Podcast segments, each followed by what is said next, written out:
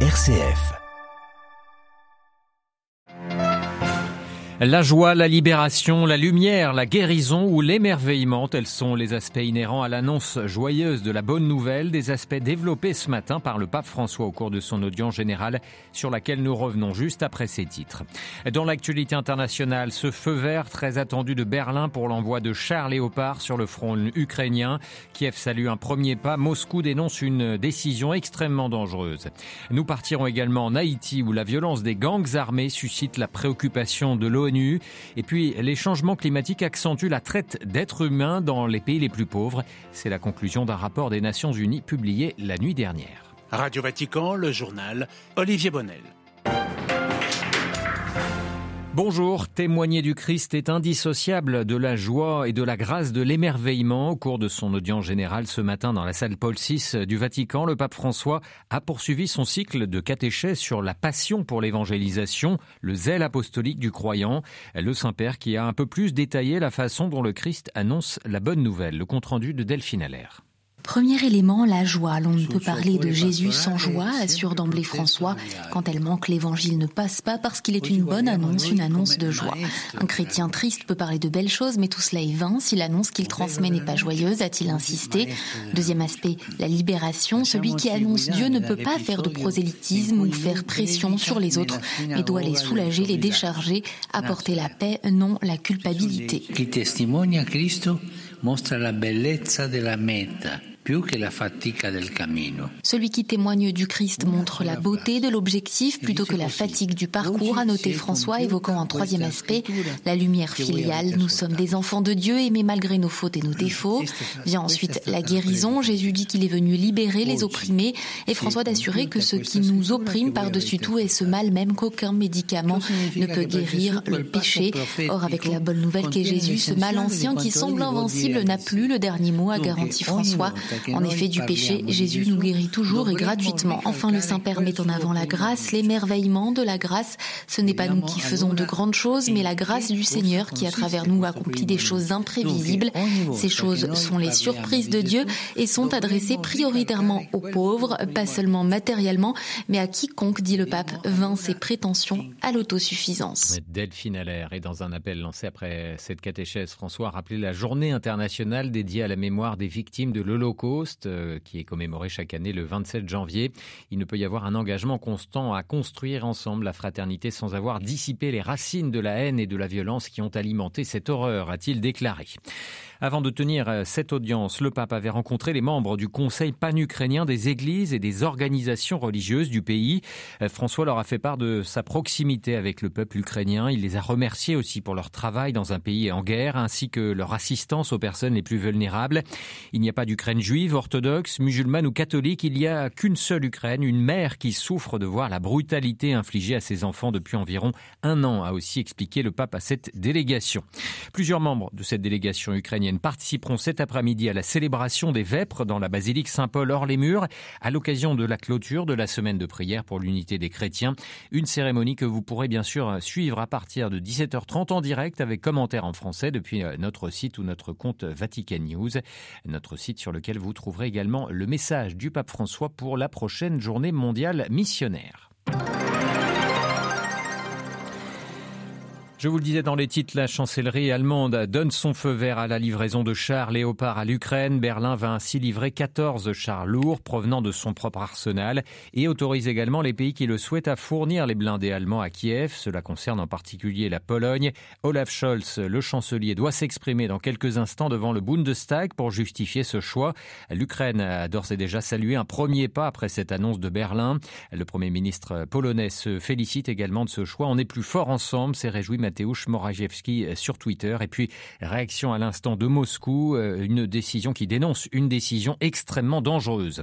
Sur le terrain de la guerre, l'armée ukrainienne a affirmé ce matin avoir cédé la petite ville de Soledar aux forces russes, ville située dans le Donbass et théâtre de combats acharnés ces dernières semaines.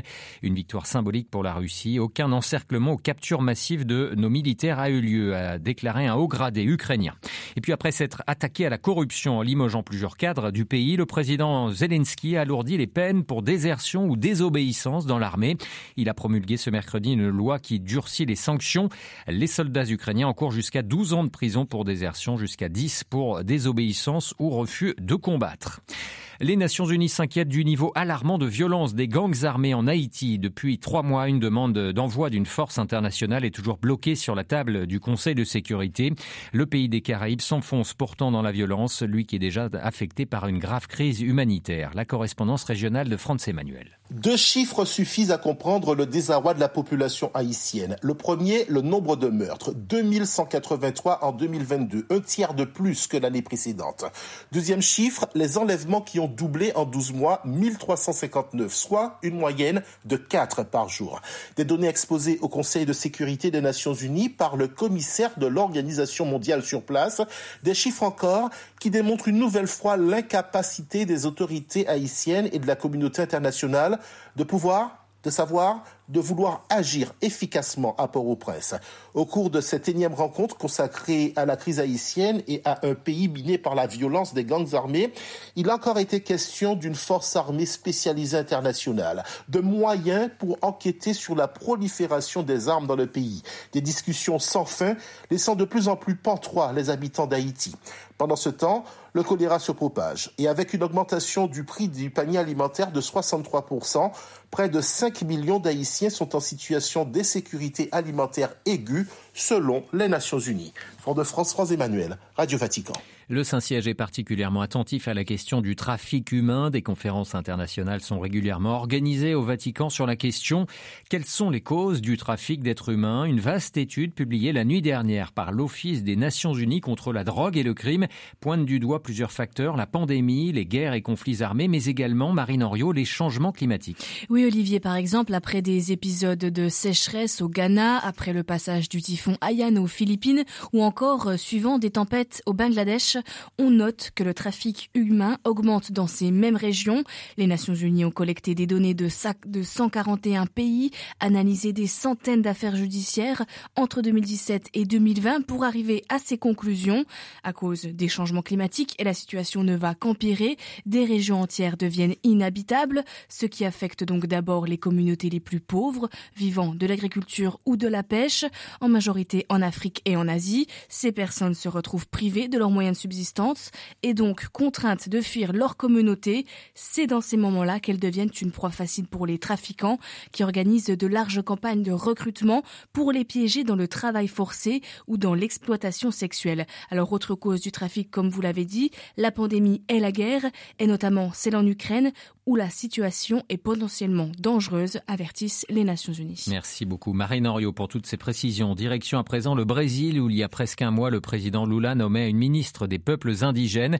La situation du peuple Yanomami attire tout particulièrement l'attention du nouveau gouvernement euh, confronté à une grave crise sanitaire. Le gouvernement vient de déclarer l'état d'urgence. Sarah Cozzolino. Ils ont littéralement la peau sur les os, le visage creusé. Des images choquantes d'enfants et adultes indigènes du peuple Yanomami circulent sur les réseaux sociaux depuis plusieurs jours. 570 décès d'enfants ont été recensés ces quatre dernières années. Une équipe de médecins est sur place pour établir un diagnostic de la pire situation humanitaire jamais vue, selon André Siquet, la spécialiste en médecine tropicale.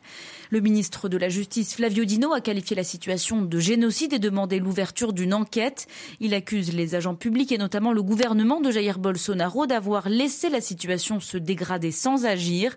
Sur le territoire Yanomami, dans l'état de Roraima, on compte près de 20 000 orpailleurs, mais aussi des pêcheurs et chasseurs illégaux. Ils seraient, à travers la pollution des eaux, mais aussi leurs pratiques violentes d'invasion du territoire, d'importants agents de transmission des maladies et l'une des causes principales de cette crise sanitaire. À Rio de Janeiro, Sarah Cozzolino pour Radio Vatican. Et puis le Pérou s'attend à vivre une nouvelle journée nationale de protestation contre la présidente Dina Boluarte ce mercredi. Celle-ci a appelé hier à une trêve nationale alors que des milliers de personnes, principalement des paysans venus des Andes, ont défilé de nouveau dans les rues de Lima. Des manifestations qui ont dégénéré en de nouveaux affrontements avec la police. Le 20 janvier dernier, les évêques du Pérou avaient publié un message dénonçant les polarisations dans le pays et proposant une médiation.